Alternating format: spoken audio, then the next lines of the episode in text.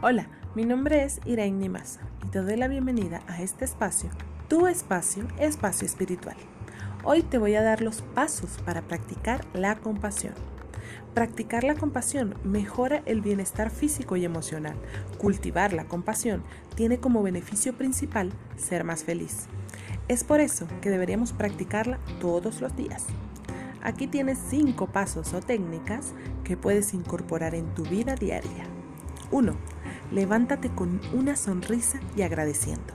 Cuando te despiertes, dedica unos segundos a dar gracias por el simple hecho de existir. 2. Practica la empatía. Este es el primer paso para desarrollar la compasión. A veces nos centramos en nuestro bienestar y nos olvidamos del resto. Trata de empatizar con las personas con quien interactúas día a día. 3. Desea aliviar el sufrimiento de otros. Una vez que hayas empatizado con el sufrimiento de alguien, el siguiente paso es querer que la persona deje de sufrir.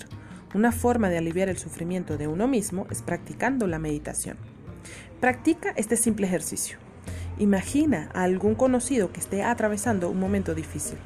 Ahora imagina que tú sientes ese dolor, que eres tú el que está sufriendo. Observa lo mucho que te gustaría que el sentimiento, el sufrimiento terminara.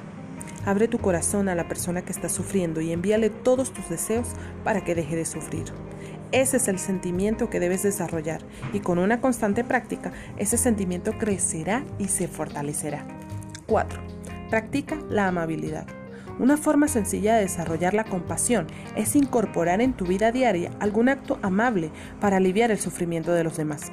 Puede ser una sonrisa, una palabra amable o simplemente escuchar atentamente las preocupaciones de alguien. A medida que vayas practicando, irás incorporando la amabilidad como un hábito en tu día a día. 5. Practica la compasión con aquellos que no te caen bien. Si sientes que alguien te trata mal, en lugar de enojarte, no reacciones y retírate.